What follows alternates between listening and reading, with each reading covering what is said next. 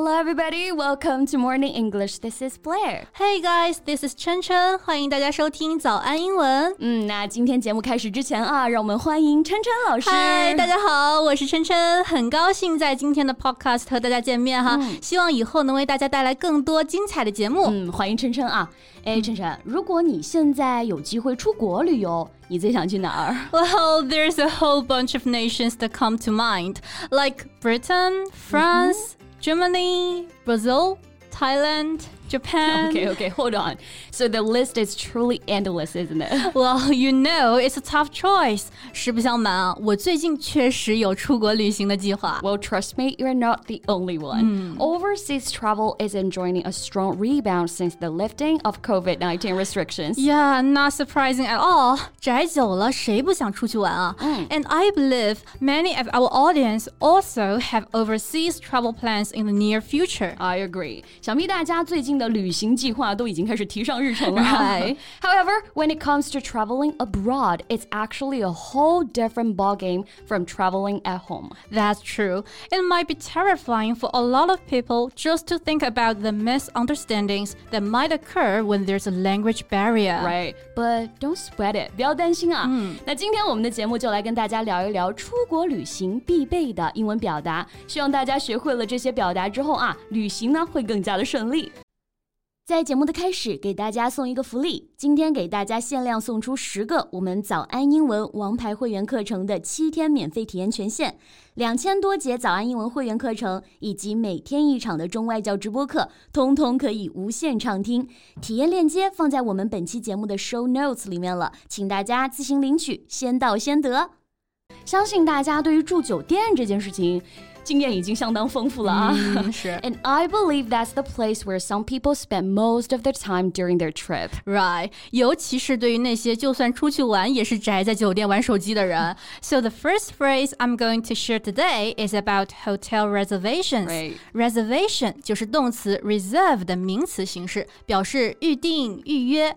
And we can use the phrase have a reservation under the name 来表达用什么名字预定的酒店。Yeah. So when you check in at a hotel, mm -hmm. you can say to the receptionist, I have a reservation under the name Blair 啊，意思就是我用 Blair 的名字预定的酒店。是的，或者你也可以去掉 the name 这两个词，直接说 I have a reservation under Blair。要特别注意啊，这里的介词用的是 under，a reservation under one's name。Right. And another commonly used phrase in this situation is make a reservation for，哎，表示提前订房或者订座。嗯、so it means to guarantee a position or place in advance. Yeah. For example, the hotel gets really busy on holidays, so we'll need to make a reservation ahead of time. That's true. Then you can make a call to the hotel and say, I'd like to make a reservation for a double room. 哎，我想预定一个双人间。没错。嗯，那贝贝，What if your boss asks you to work overtime just before the holiday. Oh. boss 的加班通知怎么办啊？Well, first of all, I hate the assumption.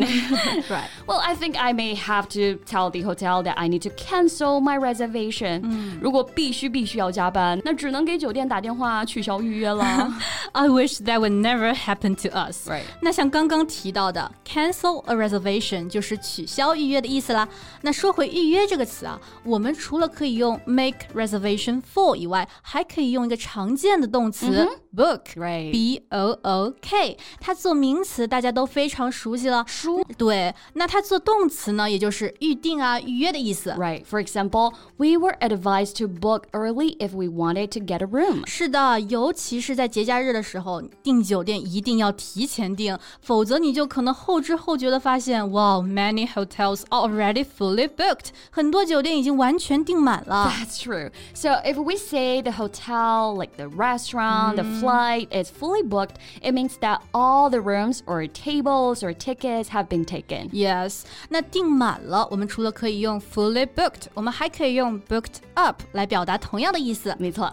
And we can also say someone is booked up. Yes. It means someone is really busy and has no time. 哎，我们也可以用 booked up 这个词来形容人，表示什么意思呢？很忙，没有时间。For example, I'd really like to go, but I'm booked up. 虽然很想去啊，但是我已经有别的安排了。Right. And let's get back to hotels. During hotel check-in, you'll be assigned to a hotel room and given a key card. 在酒店办理入住后，你就可以拿到自己的房卡啦。房卡也就是 key card 或者 access card, which is a small plastic electronic card that is used instead of a key to open a door. Yeah. Key cards, 房卡. Key cards are much more common than traditional metal keys nowadays. Right. 现在应该大部分的酒店都是用的电子房卡了吧 That's true. But I remember when I traveled to Laos, I stayed in a beautiful riverside hotel and the receptionist gave me a metal key. I did not expect that. 不过那个钥匙啊还挺有设计感的。去老挝是吧？对哇，这真的算是非常新奇的体验了啊！那现在酒店一般都是房卡或者是密码锁了。是的， 那除了领房卡办理入住的时候，还有什么其他需要注意的吗？ Absolutely，比如说，你可以顺便问问酒店的 WiFi 密码是什么啊？这就是我每次到酒店之后要做的第一件事儿。 Cannot agree more.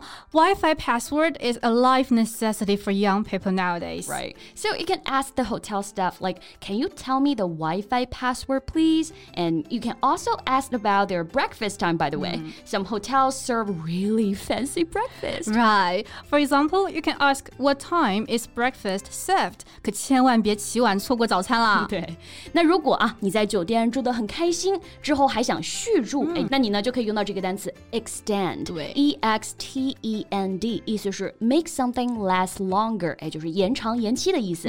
So you can talk to the front desk. Excuse me, I want to extend my hotel stay. Right. And it is worth mentioning that room availability can be limited, especially during peak travel seasons. 但是要特别提醒大家呀，在旅游旺季的时候，临时想要续住的话，很可能就已经订不到房间了。 I'm afraid so.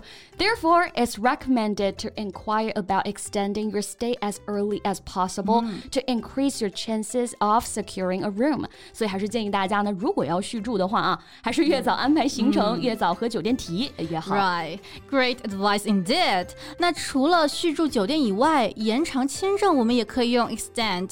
For example, if you want to extend your visa, you have to apply as far as eight weeks prior to the current visa expire date in advance. 如果需要申请延长签证，你必须在当前签证过期前八周就要提出申请需求了。 Yes. Well, I think the phrases we've just talked about will certainly come in handy.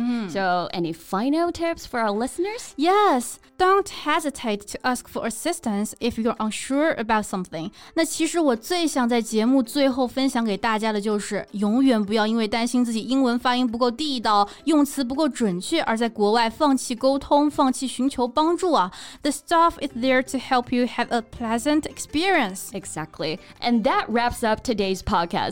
那以上呢，就是我们今天和大家分享的出国玩住酒店可能会用到的各种表达。是的 With these phrases and insights, we truly hope that our listeners will be well equipped to navigate outbound trips with confidence and ease.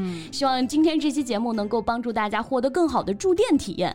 那最近大家有没有什么出国旅行的计划呢？欢迎在评论区留言跟我们分享哦。So thank you so much for listening. This is Blair. This is Chen Chen. See you next time. Bye. 今天的节目就到这里了。如果节目还听得不过瘾的话，也欢迎加入我们的早安英文会员。 成为会员，您就可以无限畅听我们每天一场免费的中外教直播课，以及两千多节原创系统课程了。今天我们限量送出十个七天免费试听权限，试听链接放在我们本期节目的 show notes 里了，请大家自行领取，先到先得。This podcast is from Morning English. 学口语就来早安英文。